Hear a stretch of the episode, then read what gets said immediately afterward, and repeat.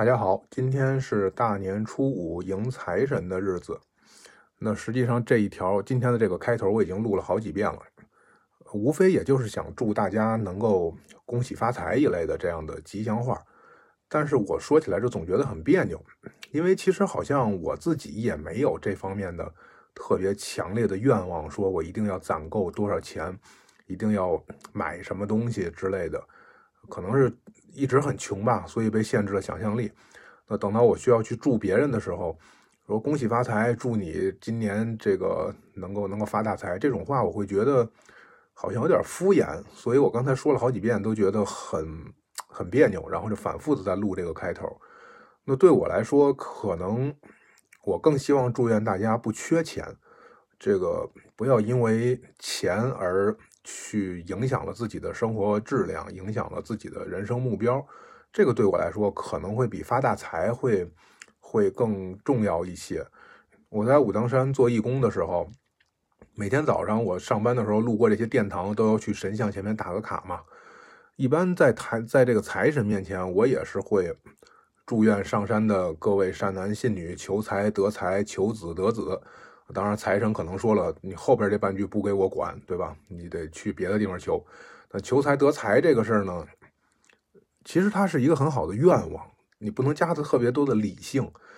但是我一不小心把这个理性带进去了呢，我就觉得这话说的不严谨。你看，求财就能得财，那如果这个人是因为家里面有什么特别重大的事情，需要二三十万就能够解决，那当然希望他求财得财。但是如果人要是希望是不义之财，对吧？他希望他能够有三十万，然后就可以为非作歹什么的这种，那就不能让他得财。所以你就得加上很多限定条件。首先，这是一个善良的人；第二，他求的是一件善良的事情；那么第三，他求的钱你就应该给他。哎，这个是一件好的事情。但是至于说给多少呢？你说这个人说我想求三十万，拿三十万去买一套房，然后我就可以娶我爱的姑娘了。啊，我过上幸福的日子，那我又忍不住会想，三十万够吗？会不会多了少了的，对吧？你有了三十万了，万一那姑娘这个呃嫌贫爱富，觉得你能有三十万，我就要五十万，是吧？然后最后又过来找财神求一下，你能不能再多给我二十万？那就很麻烦。可是你要一下求的太多了呢，那你花不完，会不会这个人一下子这个生活变得你看由由俭入奢易？一下子变得很奢靡了，然后纸醉金迷的生活了，把人就毁了。这样的例子里也有，所以经常在这个许愿之前，我脑子里边小剧场就会脑补很多的内容，就会想他要符合社会发展规律，要符合这个逻辑关系，就另外也能不也不能违背这个社会的公序良俗等等，那这愿望就没法实现了。我觉得这个神仙可能也得发愁，怎么来了这么个较真的人？你求什么你就求就好了，对吧？这个至于说我给他多少钱之后，他能不能过上好日子，那个是那可能是下一位神仙，或者说这个神仙下季度的 KPI，我不归今天的这个这个绩效管。但是我一想多了之后，这愿望就很复杂，所以到最后呢，一般我也就是一般就是在财神面前许的愿望，都是希望所有善良的人们能够不因为这个金钱短缺。而去做什么坏事或者过上这个不幸的生活？希望大家生活幸福。我觉得可能生活幸福这件事儿，比有钱会更实在一些。因为有了钱不一定幸福，对吧？没钱也不一定就不幸。但是生活幸福这个可能是一个我觉得更更有意义的一个目标。那扯了这么远，总之还是说回来，今天拜财神的日子。我希望刚才我这一大堆絮絮叨叨的。这些话不要得罪财神啊！我也挺希望我能有钱的。虽然说现在好像也没有更加贫穷的潜力了，已经到底儿了，就穷成这样了。但是有时候看着这个播客的收入啊，各方面的稿费的收入啊，忽上忽下，特别是忽下的时候比较多，忽上的时候比较少，不太稳定的时候，肯定还是会有一点担心的。还是希望自己能够有一个稳定的收入，能够。这个生活当中可以不用那么多的时间去想钱的关系，哎，能够更想这个事情本身。就好像我们现在做的这个播客，嗯前两天有人给我留言说说这个有了粉丝了还不拿它去赚钱，那我真的这两个之间没有特别好的建立联系，所以我也不想是因为因为钱而做这些东西，还是希望分享一些有用的东西吧，有用的好玩的故事。那前两天呢，这个武当山道协的微博发了一条消息，说，呃，他们要招几个义工。去年的时候他已经说了不招义工，因为义工人数太多了，而且过春节的时候不会留在道观里。那现在呢，可能是因为忙不过来，所以今年的义工现在开始招募了。但是大家不要去报名了，因为人家已经招满了。呃，大概就一天的时间吧，我还转发了一下。转发之后，有很多朋友去报名，去询问道长。有一些咱们听众，这我的听友们回来以后也挺委屈的，跟我说，我加上道长的微信了，但是三言两语道长就把我打发了。后来再想去聊的时候，发现已经被道长把好微信好友删掉了，说不知道自己是不是说错了什么。那截了图给我看，后来我也帮他分析，就这个时候吧，呃，道观里面需要的是干活的，需要的是壮劳力，而可能大家从我这儿得到的很多这种感官呢，会觉得。哎，义工去那儿是体验生活的，去了解道教文化的，也可能是我这个导向有点问题啊，我给大家道个歉。呃，并不是，义工在这个道观里面是基层的，这个就是相当于一个壮劳力。所以，如果你要是去跟道长说，道长，我想过来做义工，道长肯定会问你啊，那你有宗教信仰吗？嗯，绝大部分的人是说我对道教文化感兴趣，但是我不是一个道教的教徒，我不是信仰道教。那这个对于道长来说，心里边可能就会打个折扣，就会觉得你没有信仰，你为什么跑到这儿来？你是想了解文化？那你做过义工吗？你也没有做过义工。然后有一些可能还会说到，比如说在山在山区里面要这个日常的拔草扫地还好，但是需要搬运物资，需要扛大米白面。那可能有些人会觉得自己的身体不行，没有干过这些重活。那道长就会觉得哦，合着你除了有一片好心，其他你要经验没经验，要信仰没信仰。那我这儿总共名额有限，我就招这么几个义工过来帮忙干活的。我招你来了之后，还要培训你，呃，然后培训好了之后，你的体力啊、技能啊各方面也只能当半个人用。那我这儿现在正好是最忙的时候，我需要人手的时候，我把你招过来，你也痛苦，我也痛苦，对吧？我这边因为没有一个能顶得上干活的人，我觉得很麻烦。而对于你来说，已经超负荷了。呃，冬天这么冷，也容易受伤，也容易生病，所以可能就会把人打发了。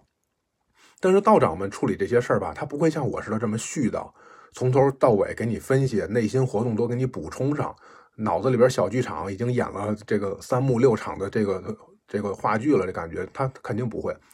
道长们一般就是看一个开头就知道结果了，然后把结果告诉你。中间这个过程你自己慢慢去理解，这个吧，其实我我是有这种体会的。我看到这个他们的聊天记录的时候，我也会觉得，哎，道长怎么这么奇怪？为什么这个不多解释一下？但是我把自己身份身份切换到道长的这个模式之后，我就很能理解了。就是他就会觉得这个事情开始了，然后我已经看到结果了，看到是一个我不需要的，就是一个我不期待的一个结果，对我们都没有。都不利的一个结果，那我就直接把这个结果告诉你，然后这个事情就结束了。这样的话效率是最高的。我还要这个留下来很多时间，彼此都会有很多事情要去做，就不要耽误彼此的时间。但是对于我们来说呢，我们会希望，哎，我终于认识了一个道长，我可以跟他聊一聊，顺便，嗯，会不会他觉得我不错，然后我们建立私人的关系，以后我可以向他请教问题或者什么这些。那作为出家人来说，他是不希望跟你们有，就是跟咱们大家有这么多的扯不断的关系的。他是要斩断红尘，要去修行的，对吧？他没有那么多的时间抱着手机看微信，跟别人闲聊啊。当然他会跟别人闲聊，但不是我们这样的人。他如果跟他的道友啊，或者是跟他的觉得值得聊的人的话，有共同语言的，他会。但如果没有共同语言，那就话不投机半句多，所以直接就删了微信，以后可能也不用再联系了。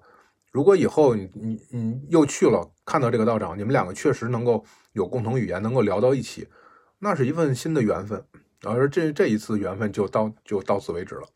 所以大家有的时候跟这个，比如说在微博上面，或者是在生活当中跟道长接触，总会觉得他们冷冰冰的，会觉得，哎呀，怎么那么不近人情，很古怪。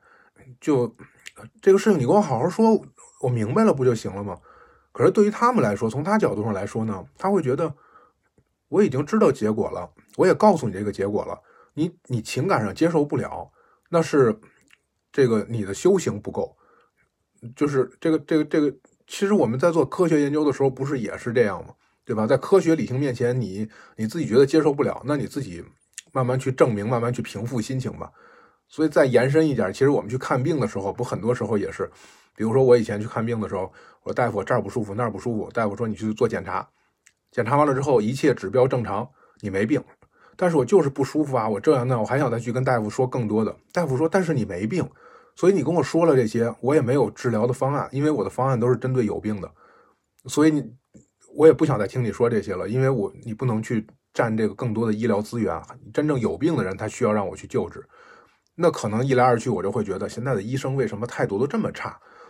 等我现在自己真正去学医的时候，我才发现，啊，当然一方面确实应该是从情感上面给病人一些支持，或者但有的时候可能在西医的这个体系里面分科里边来说，那那个事情应该是精神科的医生做的事，应该是心理科的医生干的事情。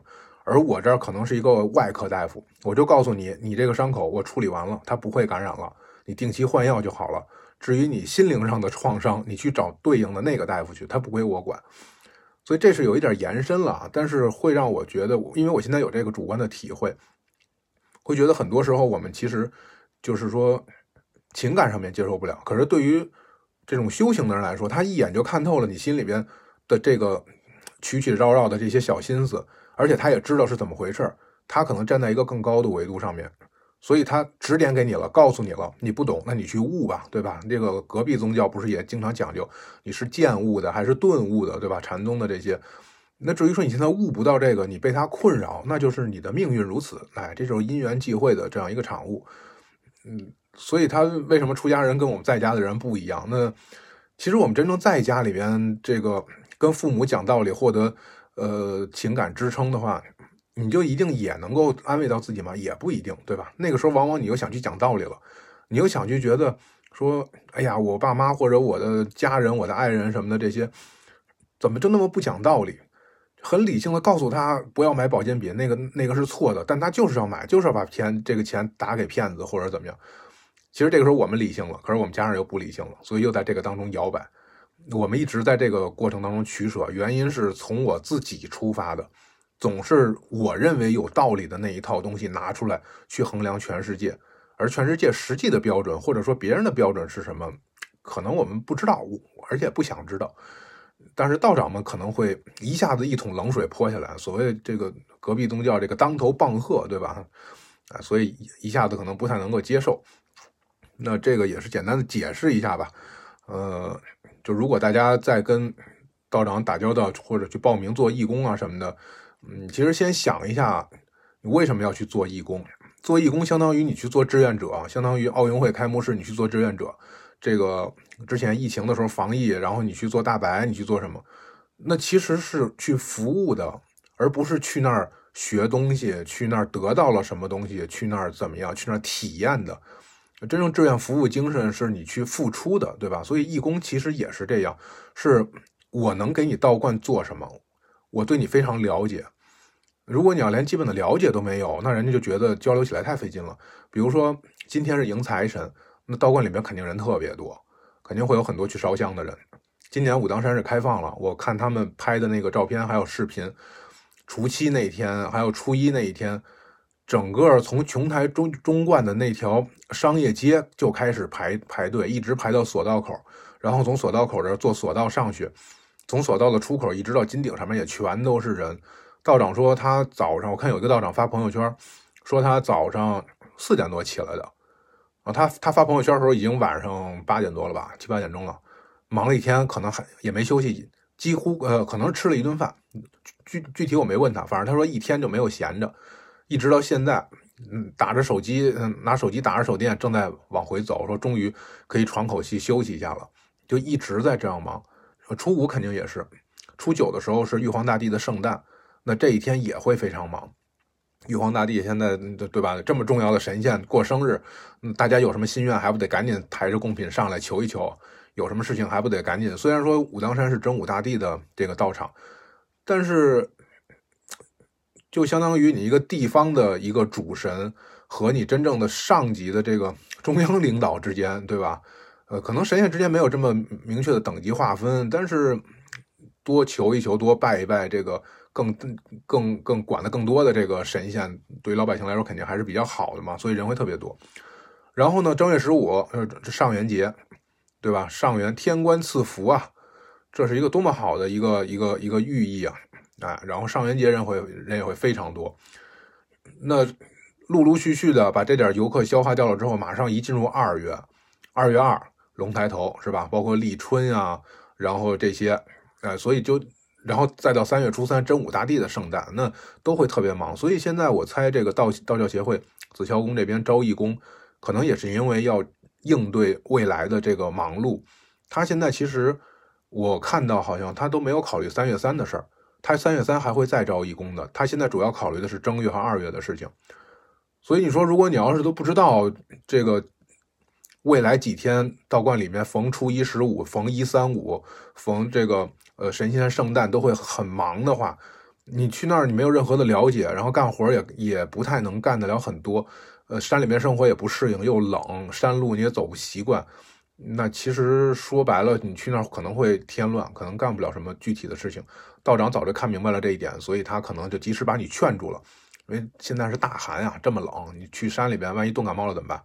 对吧？万而且胳膊腿现在都骨头都比较脆，万一你要是受伤了怎么办？嗯，在在山里边，你说门口排大队都堵成那样了，你真有点什么事情，咱说难听点打幺二零急救车未必现在就能够及时的把你送到那个医院里边。如果比如说上岁数的一些老年人，一些突发疾病，当然他会有医疗的人员。咱们上次也讲了，这个呃山上会有一些医生，会有医院的人过来，但是。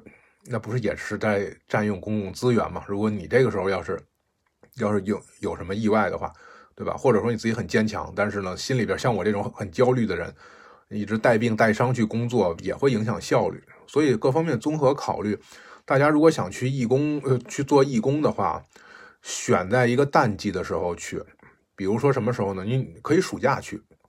当然，暑假山里边蛇会比较多啊，蛇和虫子这个都会比较多，小动物也会比较多。蚊子我不知道，因为金顶上面没什么蚊子。这个，但是紫霄宫就就就不知道了，因为金顶上面也没有水，而且风那么大。但是金顶上面会有那种臭虫，会有那种臭大姐，那铺天盖地的，你简直都不能说话，一张嘴，这真是嘴里边能飞进好几个。我回北京都回了好长时间了，结果有的衣服后来我当时没有回来就洗，觉得不脏就没洗，之后再找出来发现口袋里边还有还有这个虫子，就飞来飞去的这种。北京叫臭大姐，但是夏天可能游客游客会比较多，但香客可能相对少一些。另外，山里面比较凉快，哎，可以去。再有一个秋天的时候，十一别去啊，十一十一的时候人会巨多的，人最多的时候可能就是每年春节，第二可能就是十一。那过了十一以后，冬天之前可以去，你体验一下。当然，这个时候这个去做义工的人也会更多，所以你得提前报名。义工宿舍，紫霄宫就一间义工宿舍。那男的一间，女的一间，可能是，呃，现在不知道是不是扩充了，一个房间住六个人，少一点的话可能是三到五个人吧，多最多可能也就我记得好像就六张床，那所以总共两个屋加起来十二个人，这个提前报名，提前做打算，所以如果大家想去的话，这些时间去，但是现在这么忙的时候就就别去添乱了，这个了解一下就就可以了。另外我也反思一下，是不是我让大家。这个产生了什么错误的联想，所以会觉得做义工就是去那儿体验生活，去去，但真的不是，真的会非常忙。说到这个义工呢，我在前面的节目里面提到过，来的一个年轻的一个义工，年龄比我小几岁，就是我说他干活积极性很高，他可能是在北京自己创业开公司的这样一个小老板，呃，可能在生意当中也是。会遇到各种人、各种情况，所以他也一直呢是靠这些民间的信仰来解决一些问题，来保护自己啊什么的。然后赚了一些钱呢，就希望到道观里面去，嗯，做一些义工的工作，去干干活。另外，如果要是能够花点钱在那个地方，比如说什么捐块石碑啊，或者是做点什么呀，那可能也是为了他自己的生活，为了他未来的生意做得更好吧。就希望拿出一部分钱来来做这些事儿。那我跟他之前聊过几次，我们也一起去这个三天门值店。他精力特别旺盛，自己一个人从三天门跑到二天门，跑到一天门，那冰天雪地的，我是实在是不想动会儿。他跑了一大圈，跑得还挺快，回来了，就很有活力的一个人。呃，我记得他可能比我小几岁，所以体力也挺好的。那次值店的时候呢，他就给我讲，他跑回来之后，那时间还很多嘛，然后坐在那儿跟我闲聊。后来我就说，我说我这个时候就不太敢到处乱跑，我说我这个比较焦虑。而且我是有躯体症状的，我胸闷啊、气短啊这些，就会担心自己是不是心肺功能有问题。那你一运动了之后，心肺功能就呼哧带喘的，就更担心了。所以我说我宁愿在这好好的踏实坐着。然后他就给我讲，他说其实他有个类似的经历，他也有一段时间就是像我这样这这种状这这种状态，可能用这个医学的角度来说，就是。类似于神经官能症啊，或者是抑郁、焦虑啊等等这种状态，那表现呢就是胸闷、失眠、心悸等等的。白天可能比较容易受到惊吓，这种他经历了什么我也不知道，因为他他做的那个买卖，我大概听了听，反正我觉得好像也是比较比较边缘的一种一些生意，也不是这个是国企上班或者是什么，这个就是很。中规中矩的这种传统的这个这个商业行业，具体做什么我也没太细打听，我怕万一要问出点事儿来呢，对吧？你说人家不想，人家说还是不说？但是他就说他自己，比如说他住的地方，他会放一些什么东西辟邪，他床底下会会放什么东西，屋子里面会放什么东西，还会专门去找朋友，然后去给他从这个山上拿块石头，从那个海里边什么什么采采一点水，那个树上摘个树叶，做了很多这些事情。都没有效果，呃，证明应该也困扰他很长时间了。后来最后呢，有一个人介绍他在周围村子里面有一个这种就所谓的这种大仙儿，哎，给人看事儿的，给人解，就是我们可能说是叫巫医吧。那如果要是你要懂法术是修行的人，那就是道医。但是这个民间的这些呢，那就是大仙儿，哎，可能会是出马仙的，或者是能够请神上身的呀，等等，会有这样的那。武当山上面很多的道长，还有香客们，他们都会提到这个事儿，就说基本上天下格局是固定的，每个区域里面都要至少有一个这样的人，也不会太多，但也不能没有。然后如果有一个这样的人，可能是一个边缘人，比如说一个瞎子、一个盲人呢，或者呢是一个胡言乱语的人，或者是一个疯疯癫癫的人，或者是一个什么生下来就有什么样的缺陷的人，但是他某一天可能突然间一下子。是什么有掉河里了，被电击着了，什么，嗯，喝了毒药了或怎么样？但是，活过来了，活完以后就发现跟别人不一样了。呃，十里八乡的人有什么医院解决不了的事情，就会找这样的人去看。那这样的人，所谓的天选之子，就是这一片必须要有一个。如果那个人上一代的人去世了，那还要再选中了下一个，让他继承这个东西。有的是家传，有的可能就是。临时的，哎，掉河里了，然后从河里捞出来，发烧烧了三天，醒了之后双目失明，结果发现就能够看到别人看不见的东西，就能够解答别人解答不了的问题。就这种故事，大家可能多少会听说过一些。那他当时就找了一个这样的一个人，然后这个人呢，像这些人，他一般不会去敲门，到处去去推广自己的这个，那那那就是江湖骗子了。这些人一般都居住在一些比较偏僻的地方，但是基本上民间大家都知道他住在哪儿。所以他家也永远不会缺这种拜访他的人，而且往往是可能很多很有钱的人哎，自己开着车呀什么的，他就属于是那种到那儿去了以后，然后人家给了他，好像让他去院子里边的井里边打了点水，烧了个符放里边，还是怎么做了一些法事，让他回去喝掉。那他应该还是将信将疑的，但是也照做了。回去以后把这个水喝掉了之后。他给我说：“他说他从小到大二十多年，全身上下没有这么痒过，到处都痒，特别的痒。然后养过了之后呢，是过了一天、两天、三天，我不太记得了，他就好了。后来说，就是因为就是人有三魂七魄吧，如果要是这个魂或者这个魄要是丢失了一个，那可能就是会有之前说的这些症状。我说那这东西是怎么丢失的呢？听着好像就是。”跟一些什么玄妙的事情有关系，跟一些灵异的事情有关系。他说很不一定，就是比如说别人突然间从后背拍了你一下，你回头吓一跳等等这种，说都有都有这个可能。看个人体质，如果你体质很强的话，神鬼都怕恶人，对吧？如果你要是体质很弱的话，可能一惊吓呀，或者去了一些不干净的地方。当然，这是他民间的解释了。关于魂魄，中医上面也会有这样的解释，但是其实中医上面解释的魂魄跟这些东西关系不大，它更多的是把一些人的精神状态、人的身体生理的东西去给它叫了这么个名字。所以当时我看中基课的时候，潘毅老师就反复在说这块不能多讲，因为这块讲多了就成封建迷信了。可是又必须要讲，因为你在考虑人的这个病是不是在魂或者在魄上面的时候，那实际上它跟现在的一些精神类的疾病，比如说像什么就是失眠啊，或者我们说鬼压床啊这些，那你是可以去对应到哪个脏腑上面是一些什么样的情况，包括在几点钟发病。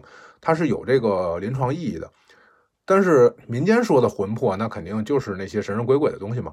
所以他他当时给我讲了这些，他说回头回到北京以后，他他带我去。那我听着还觉得我也将信将疑，因为我对于我这种人来说，我绝对不是一个唯物主义者。我如果唯一定要贴个标签的话，我可能信万物有灵，我可能什么都信。就是凡是我觉得这个说不清楚的。这个可能会对人产生意义的，可能会很有很有趣的东西，我都愿意去了解，我都不排斥。所以听他说完以后呢，我还挺感兴趣的。我还想，哎，这个东西回头可以去接触一下。所以跟他的交流，呃，日常，因为他也是义工，我也是义工，我们俩在一块儿也会闲聊很多这种事情。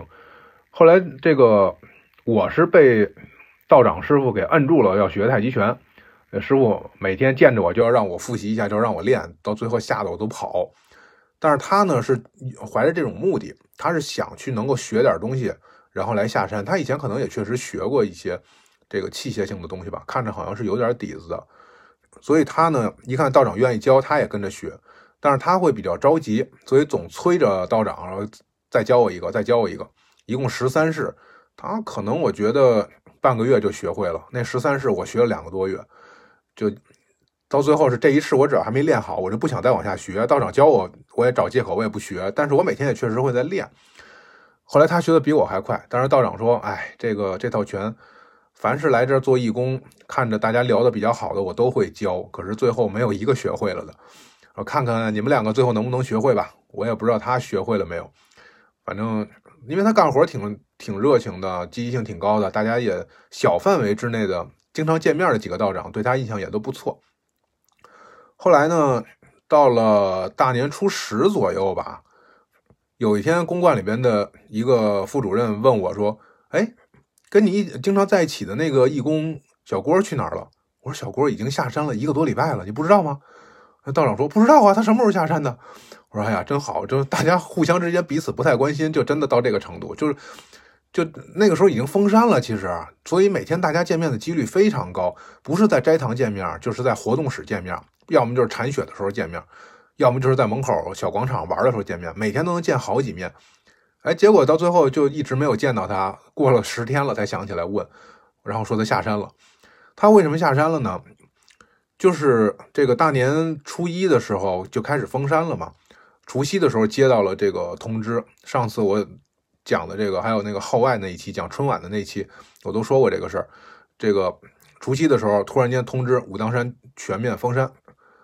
大家说可能是不是因为这个雪太大了？后来发现还确实是因为疫情的原因，因为武汉的这个疫情，所以大家很紧张。而且呢，当时可以确定有从武汉或者从附近的这些，咱们就不要地域化了啊。这这病都已经是全球范围的了，咱就不说具体是哪儿了。有这个感染的这个这个病人，越是这样的人吧，他其实越想来烧香来祈求一下平安。因为自己不知道得了什么病，而且去医院的话，可能也没有得到有效的这个这个处理。另外，可能也因为人太多了，所以他也没去。再有，也有可能人家就是习惯了，有什么不舒服都来山上磕个头，然后这个心里得到安慰了。另外，借一借真武大帝的灵气，确实病症能好，所以呢，就来这边来烧香祈福磕头。而且大概去过，呃，但是他一下山了之后就发病了，就被拉到医院去了。所以当时山上的人就一直在说。当时说这个病潜伏期是十五天，所以就说咱们看从现在开始一直到元宵节，如果元宵节天官赐福那天，咱们还全全员都是健康的，那咱们山上就没事了。如果山上有一个人感染了，那山上这七十多口人谁也跑不了。人家每天都在一个锅里吃饭呢，这离得这么近，那个时候大家也不戴口罩，那个时候在山上待着，就就也没有外人，所以基本上也不怎么戴口罩。所以大家每天都在等着，都在看着这个情况。然后呢，这个义工他等不了，因为他听说要封山，他急着要大年初八还是初几回去上班，可能是要跟人谈合作、签合同，还是有些什么买卖要做。所以他就连夜下山了。可是大家注意啊，我前面说了封山了，封山的意思就是说索道关闭了，而且下了特别大的雪，这个雪大到山路已经没有了。大家现在去爬山的时候，看这个山上都是台阶，一节一节的。或者你没有去过武当山的话，你上下楼的时候，你想一下那个楼梯，台阶一节一节的。现在就相当于你一开门。发现你们家楼底下楼梯已经不见了，上面盖着一层雪，变成一个斜坡了。你敢往下走吗？我觉得大多数人可能是不太敢走，对吧？深一脚浅一脚的，你可能必须下楼的话，你也得扶着周围的这个扶手慢慢往下蹭，还很有可能滑一下、摔一下等等，把脚扭了之类的这些。但是他就那么连夜从这样的路上走下去了。他当时是除夕的时候听说这个消息。然后大年初一的时候，据说山下要封山了，呃，底下的城市也要封封城了，公路都要封了。那这样的话，就意味着火车站也封了。所以他吃完晚饭以后，回房间收拾了个小包，就一个小的随身的一个双双肩的一个背包，然后一路跑下去了。跑到火车站之后，赶上了最后一班经过武当山镇的火车，他坐上火车，然后回了北京。这个时候大概。是第二天的中午了吧？可能就是他走了一夜，他这一夜一夜没有睡觉。他从晚上四点多五点多吃完晚饭以后回屋收拾完，五点半左右下午吧，五点半左右天快黑的时候就一路跑下去了。然后他后来发微信朋友圈，大概是跑了有一百多公里啊，还是还是一百多里，我不记得了。反正大差不多至少是几十公里，肯定是有的。就这一路上完全就没有没有没有路，看不见路，就这么深一脚浅一脚的走。而且武当山的那个山上，它还不像你下楼，你还能扶个扶手。谁给那个山路上面还能装个扶手去，是吧？你上金顶的时候，旁边可能会有铁链子，你可以拽着点。但是下边的路，走路下山的路是没有的。他一路走到了琼台中观，然后顺着公路再往外走，然后走出了武当山山区。从武当山的景区大门口出来以后，然后又一路往武当山老营镇这个方向走。一直走了一夜，走到第二天上午，然后赶上火车，然后坐着火车，第二天的下午好像是到北京了。我说我太佩服他了，我真干不出来这种事儿。或者说以前吧，也许年轻的时候你要非得说让这么走的话也可以，当然现在呢，自己就会觉得我图啥呀？我跟这儿有吃有喝的，我干嘛非要跑那么老远回去？当然也可能北京啊家呀对我不是那么有吸引力，我不是那种。说出了事儿以后就要往家跑，跟家人在一起，我才能够很安心的这种状态。我跟家人在一起，我跟长公主在一起，那我那我更费心，对吧？这我在外边起码大家还都是比较克制的，没什么人作妖。我回了家以后，他一看见我在家，他可着劲的作妖。比如这回春节之前一天两天，我去小卖部，然后发现锁门了。我说人呢？他说我去河北了。我什么时候去的？不知道啊，怎么都？我什么时候回来啊？不知道。我说好吧，所以有朋友还说录一个春节期间长公主的特辑，录不了，因为我娘她大人这个已经已已经跑到河北去了，这些天也没什么联系，可能我们家过节的气氛也比较淡吧，所以也也不是特别有这种呃过节走亲戚啊、什么聚会啊这些。以前曾经有过在一起春节的时候要在一起聚，但是随着各家的孩子都都长大了，又都结婚有自己的孩子了。所以现在也不太容易能聚到一起了，像我这种肯定也不太愿意跟人聚，那别人也不太愿意跟我聚，因为聚到一起的话，我这个总是很膈应人的这种状态，呃，然后呢，呃，如果谁给我着急了，我可能真的就直接当场就拍桌子开怼的那种，所以大家一般也不会特别的去为难我，我也不愿意跟他们一起聚。为什么呢？因为我表哥都有孩子了，回头一见面我还得给人家包红包，那这这呃见面包红包对我来说就是我的这个贫穷的状态雪上加霜，所以我也不太愿意跟别人聚。跟跟朋友一起什么约会吃饭什么的，我首先考虑，哎呀，那得花多少钱呀？所以我也没有什么特别多的社交生活，完全被贫穷保护起来了。那这个可能大部分人还是会觉得说有这种乡土情节，愿意回家吧。像这个义工就是，就就直接就跑回家去了。但是他走了之后，我们其实都不知道，而且呢。他是先买的票后走的，但是我们不知道那个地方停运了没有，所以下去了以后，后来我再问他，他说山底下已经没有汽车了，因为公路封了，但是呢走路是可以的。武当山镇，武当山镇那个太极湖区附近是有共享单车的，包括共享电动车。我第一次骑共享电动车就是在那个地方，但是武当山门口好像没有共享单车，嗯，自行车什么的没有，所以就只能是走路。但是正好呢，公路封了，所以你想开车、想骑车呢，你也你也走不了，哎，所以他就一路背着个小包，吭哧吭哧，然后走下去，体力也真的挺好的。后来他下去以后，大家突然间就觉得找不着这人了，晚上吃饭少一人。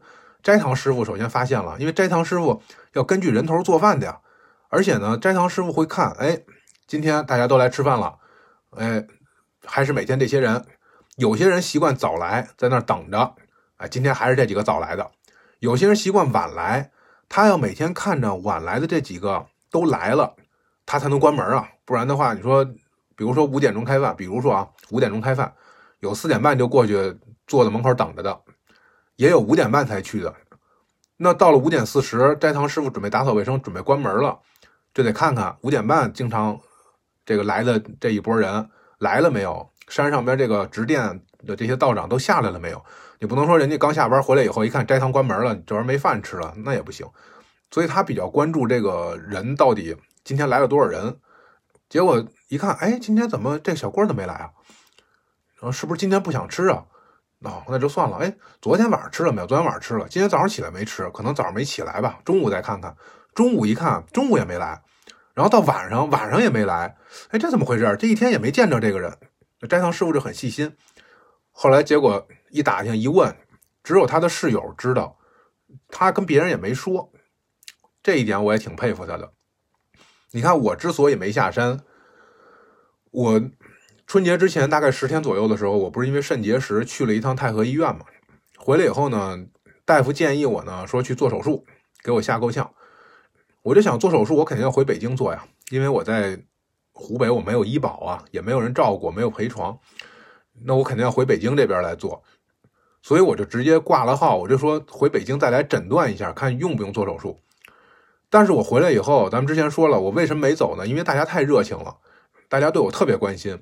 再有一个呢，是因为我觉得我来这儿是跟领导提前说好了，走的时候要告个别，就办事过于讲究了，结果最后就延迟了，就没走成。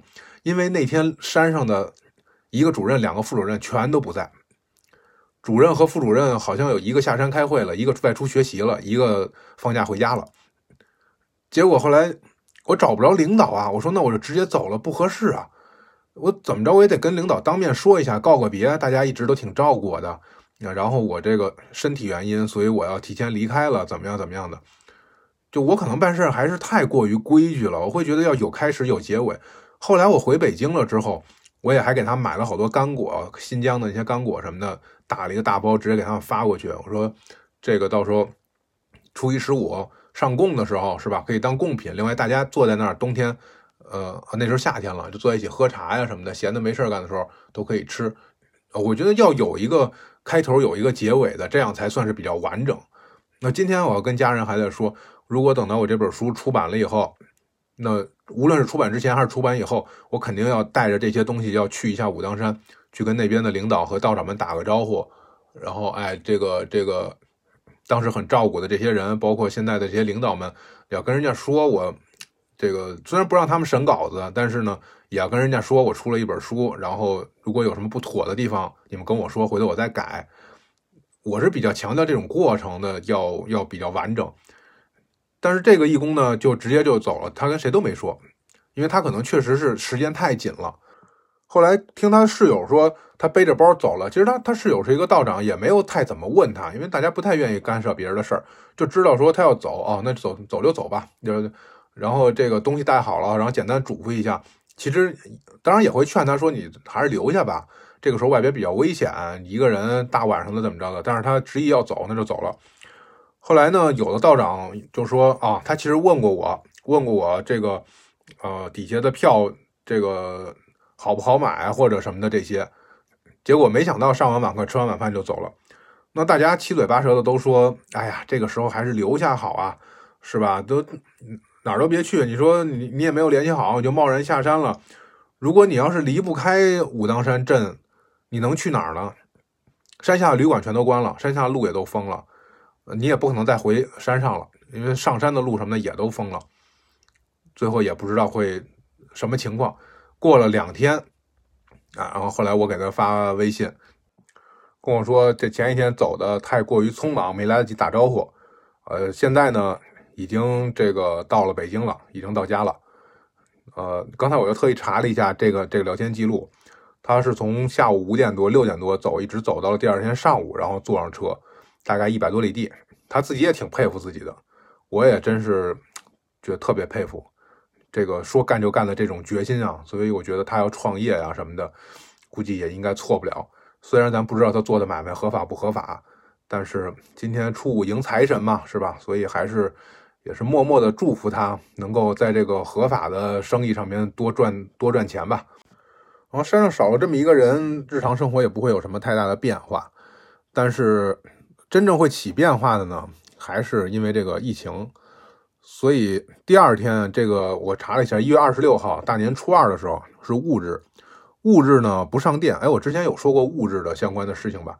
就是大家如果要是去烧香啊，去庙里边的时候，戊日这一天，呃，就是你查阴历万年历上面会有甲乙丙丁戊己庚辛壬癸，逢戊这一天，那是庙里边是不上班的，因为神仙也不上班，所以这一天你可能连道长面都见不着。那他即便在庙里边，他也不会给你敲法器，不会，呃，早晚课也不用上。那物质这一天呢，一般道观里边也是休息的，互相之间，呃，互相拜访一下啊，这个这，或者在屋子里面处理点自己的事情。那我这一天呢，也还是不用上早晚课，所以早上就去小道场铲雪去了。这个时候的铲雪就是日常的最主要的工作了，不管是工作呀，是休息啊，是娱乐呀。是什么呀？锻炼啊，都是拿铲雪这个为主题的。然后就忙了忙了半天，铲完了，这个小道场的这个厂长师傅，啊，呼招呼大家说可以回去休息了。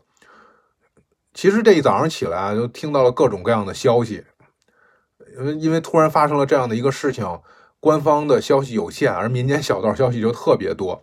有的说明天开始取消上早晚课的，有的说。说，据说是别的公馆上早晚课已经开始戴着口罩上了，啊，然后有的说医疗工作者马上就要上山给大家做集体的体检。碰巧呢，你想冬天这个时候难免有个感冒发烧或者咳嗽的，都不用发烧就感冒咳嗽的，所以领导就挨着个的在问：哎，你之前去过哪儿？你你之前去过哪儿？经历了经过了哪些城市？那山上面也是乱糟糟的，这么，因为没有游客了，所以大家不用劲儿往一块儿使去应对这个。这个呃烧香的这些人了，那互相之间的交流机会也就更多了，对吧？说白了就是闲得慌，闲的时间更多了，更有时间聊天和传闲话了。然后这段时间呢，网上消息也会特别的多，所以有人比如说艾特我，让我帮忙转发一些哪哪哪个医院缺什么物资什么的，我又特较真儿，我挨个给那些电医院打个电话去问了，然后人家说确实有这种情况，哎，然后我再帮他们去转发。然后我认识了山下的这个医务工作者们，在转发。我记得那个时候，国外有很多的留学生在帮忙，在在在在这个全球范围之内采购医药物资、口罩，特别主要是口罩这些，然后再给运回到中国来。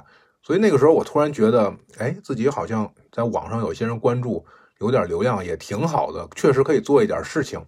呃，可以，我也帮着一起武当山本地的这些这个募捐呀什么的，把消息给他发出去。然后下午索性就连班都不用上了，因为也没有游客了，所以那个你把雪铲的特别干净、特什么的，也没有那个必要了。你等他自己去慢慢化吧。然后跟着我的室友这个 Q 师兄出去转了一圈，回来以后，我日记里边记着，我那整天一下午都在打王者荣耀，我一下午都从黄金打到了铂金了都。然后晚上四点钟不到的时候，我室友就跑进来了，说：“你们怎么还不去吃饭呀？”我说：“这刚三点多，下午三点多吃的是哪顿饭呀？”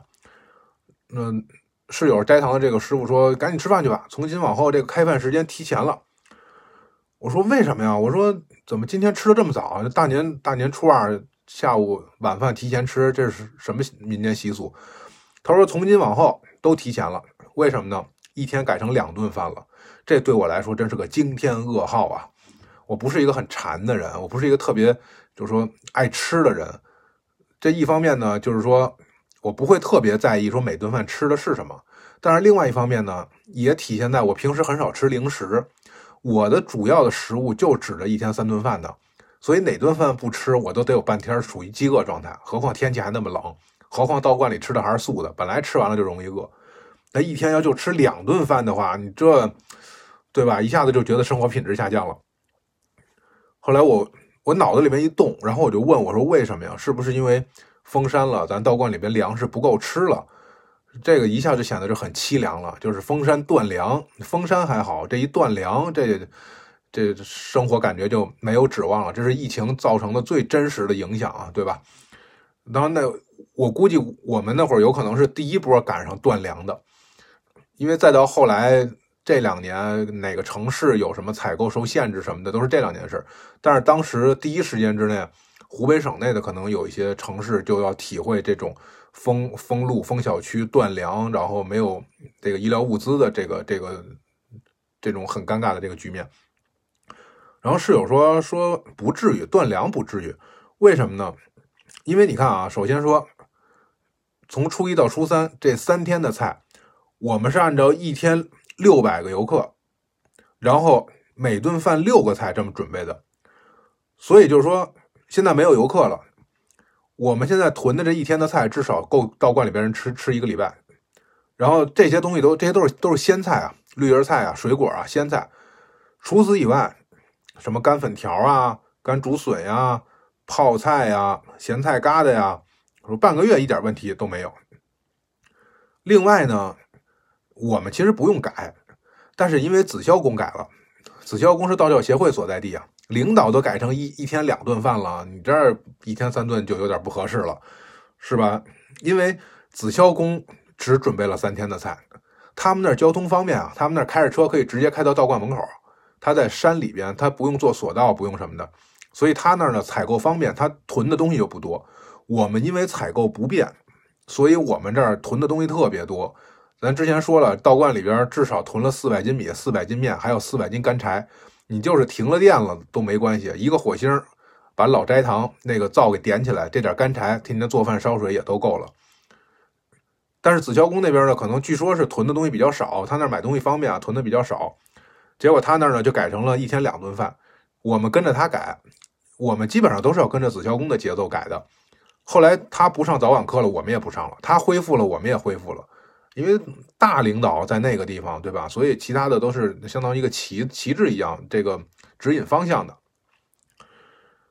然后呢，那这一天两顿饭了，一天两顿饭的话，时间就得变化了。以前你看早上起来六点半一顿，上午十点半十一点一顿，下午四点半左右一顿。那现在一天改两顿饭了。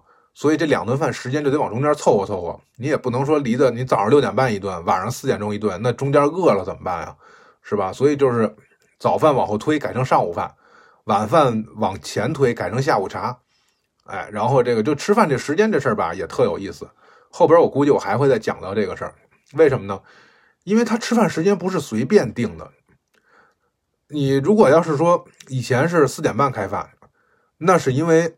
四点半左右的时候，这个金顶各个道观、各各个这个这个店里边的道长下班，然后夜班的师傅四点钟吃完饭之后上去接班。四点半，他们下来，他们一下来，斋堂一看，好，上班的人下班了，开门，把门一打开，大家进去开始吃饭。因为你不能说人家那上着班呢，人家四点半下班，结果我这儿三点半我们就先吃上了。让人家会觉得啊，你瞧，不上班的反而天天吃好喝好，我们上班的反而回来以后吃的是冷饭，吃的是剩饭，那这这个肯定也不太好，对吧？所以呢，是因为他们那个时候下班才这个时候吃饭。那现在人家还是四点半下班，结果你要改成了三点半吃饭了，那就面临这个问题了。所以到最后怎么去协调？特别是啊，你要说今天咱咱中午吃拍黄瓜，你来早了也是拍黄瓜，也是凉的；来晚了也是拍黄瓜，也是凉的，那没关系。但是如果你要是说，咱们今天吃面条，你来早了吃的是面条，来晚了那个面条都在水里边都给泡成泡糟了，就不好吃了。对吧？那你就要考虑，那来晚的人可能就会觉得说，哎呀，你看我因为上班我来晚了，我最后吃的这个面条不好吃，可能就会有意见。道观里面也是普通人啊，大家肯定每天那么辛苦，你要让他不吃好了的话，也难免会有怨气啊。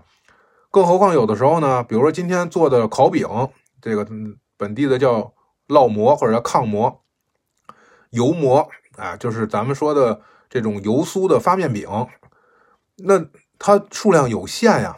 就俩大饼称，就烙了两张饼，大家都想多吃两块。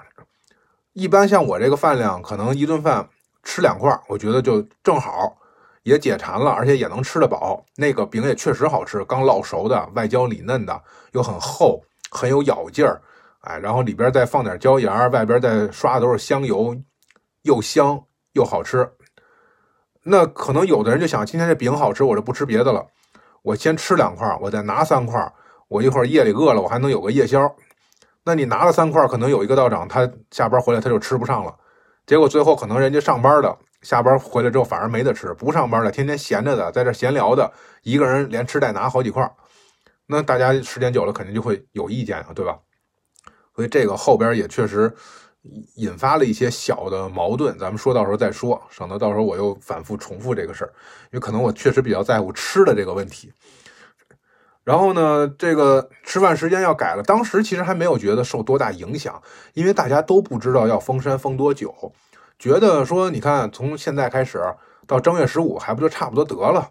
那我现在准备了半个月的粮食，应该就没问题了。谁也那个时候我我觉得不会有任何人想到这是一场至今到今年三年了才我们才努力想去恢复正常秩序的这样一个疫情。所以那个时候想啊，顶多正月十五过完正月十五的话，差不多就行了。之后还得接着忙，还得什么的，所以就没有想这些事儿。结果到最后呢，就变成了每天确实没得吃了，就开始吃水果。水果也最后这个没得吃了，因为水果鲜果是有限的，那就吃干果。然后再然后就是想办法去找鸡蛋，然后去山里面去拔野菜，去去。当然实际上他不至于饿着，因为粮食是够的。但是菜确实后来是很短缺、很缺的，干菜是有的，什么木耳啊、黄花菜呀、腐竹啊这些，但鲜菜和鲜水果确实就没有了。大家反正也是挺能苦中作乐的，满山遍野的，大家都知道哪个地方曾经那儿住了个人，在门口开了块菜地，他那地里边长了一点什么什么菜，他哪天过去给他拔了去，这有有有点出去偷菜的性质。这都是以后的事情了，现在还没想那么远。我现在针对这场，就当时当时我的体会啊，我就觉得，哎，我们这一代啊，做了什么孽呀？经历过非典，现在又是新冠，对吧？但十几年前非典的时候呢，我们我那时候上高中，浑浑噩噩的，就觉得突然之间不用上学了，还挺高兴的，孩子们都挺高兴的，都都回去玩去了，玩了半个月一个月，最后还不开学，然后觉得说没得可玩了，要不然回来学习吧，哎，然后最后老师开始留作业，开始。那个时候也没有网课，因为大家都没有电脑，你怎么上网课？老师留完作业你就回去写，过过个多少多少天再回学校。老师在学校里边大铁门里边跟动物园看动物似的，然后可以给我们答疑，跟老师聊两句，聊完之后你还得赶紧走。那时候也没有想戴口罩啊什么，坐公交车戴口罩。那个那会儿胆子可大了，觉得大家都戴口罩了，我就不用戴了。结果现在呢，又开始经历了这个新冠。我的这个青春期的这个鲁莽和叛逆早都已经过去了，现在让我再看当时自己那个状态，那不就缺心眼吗？对吧？就是无知无畏嘛。可是现在我的这个恐惧啊、焦虑啊、谨慎啊，甚至很懦弱的这个表现，那可能也是这个阶段的这个心理特征。有时候看看周围的这些师傅们，我的室友啊、Q 师兄啊，还有一些别的师傅，每天就在。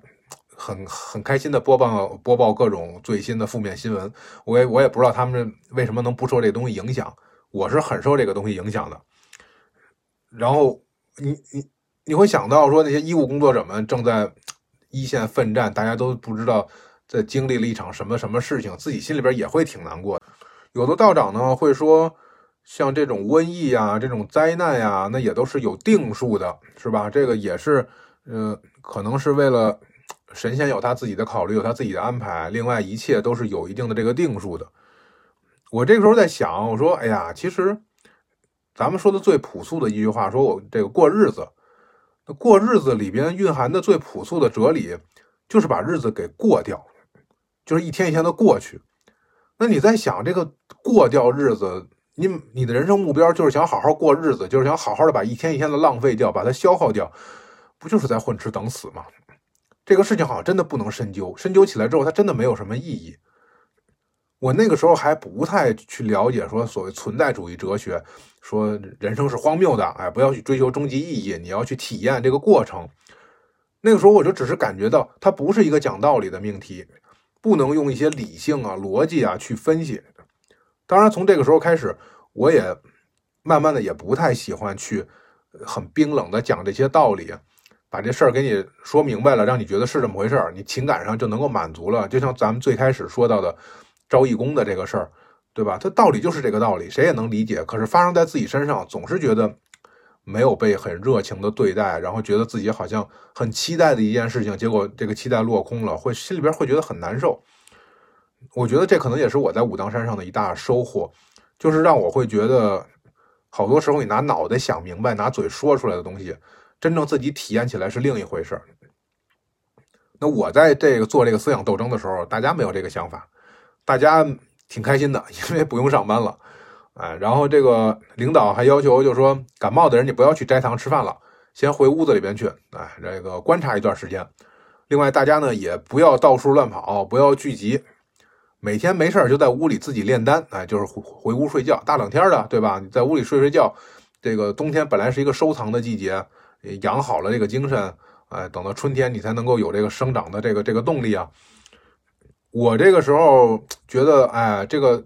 很符合我对道观生活的想象了，所以呢，从今天这一次的播客再往后，大概就是一个新的一个新的风格，画风突变，没有作妖的香客游客了，没有每天那些熊孩子和熊大人了，而真正的变成了一个我们想象中的道观应该有的样子，很清静，很与世隔绝，在外界看起来就山顶上边的那么几个房子，几个影影绰绰的人穿着道袍是练武啊，是是下棋啊，就是这种状态。那在我写的这个武当山这本书里边，现在也进入了第二个部分。第一个部分是纯粹的一个世俗生活当中的道观，第二部分就是一个与世隔绝的一个道观。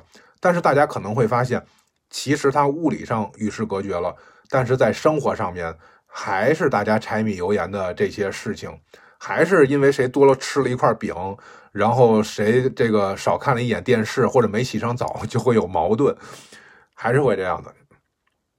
那晚上的时候，这个道长给我送了一个小的一个风扇。之前我那不是被人没收了吗？不让用了。哎，我可以用来吹一吹衣服和鞋子。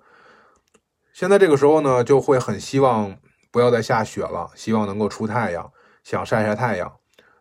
会觉得原来那么多的少数民族，那么多的宗教信仰里面崇拜太阳，真的是非常有原因的。我在那吭哧吭哧铲了一上午的雪，不如太阳出来晒了二十分钟就全都晒化了。人在自然的这种力量面前是渺小的、微不足道的，而太阳对于我自己，无论是身体健康还是心理的这个舒畅都非常的重要。所以这个时候就特别希望每天能有时间晒晒太阳，呃，不要再下雪了，不不要是那种老天爷在天上一看，觉得哟山底下雪都铲干净了，我再给你下点新的，然后我们又要忙活好几天啊。这个时候愿望就变得越来越朴素，生活也变得越来越简单了。那未来的这个故事，咱们再慢慢的讲。最后还是祝大家过个好年，呃，应该过完年就要上班了，能保持一个好心情，新年都能够有一个好的运气。好，祝大家生活愉快，逍遥自在。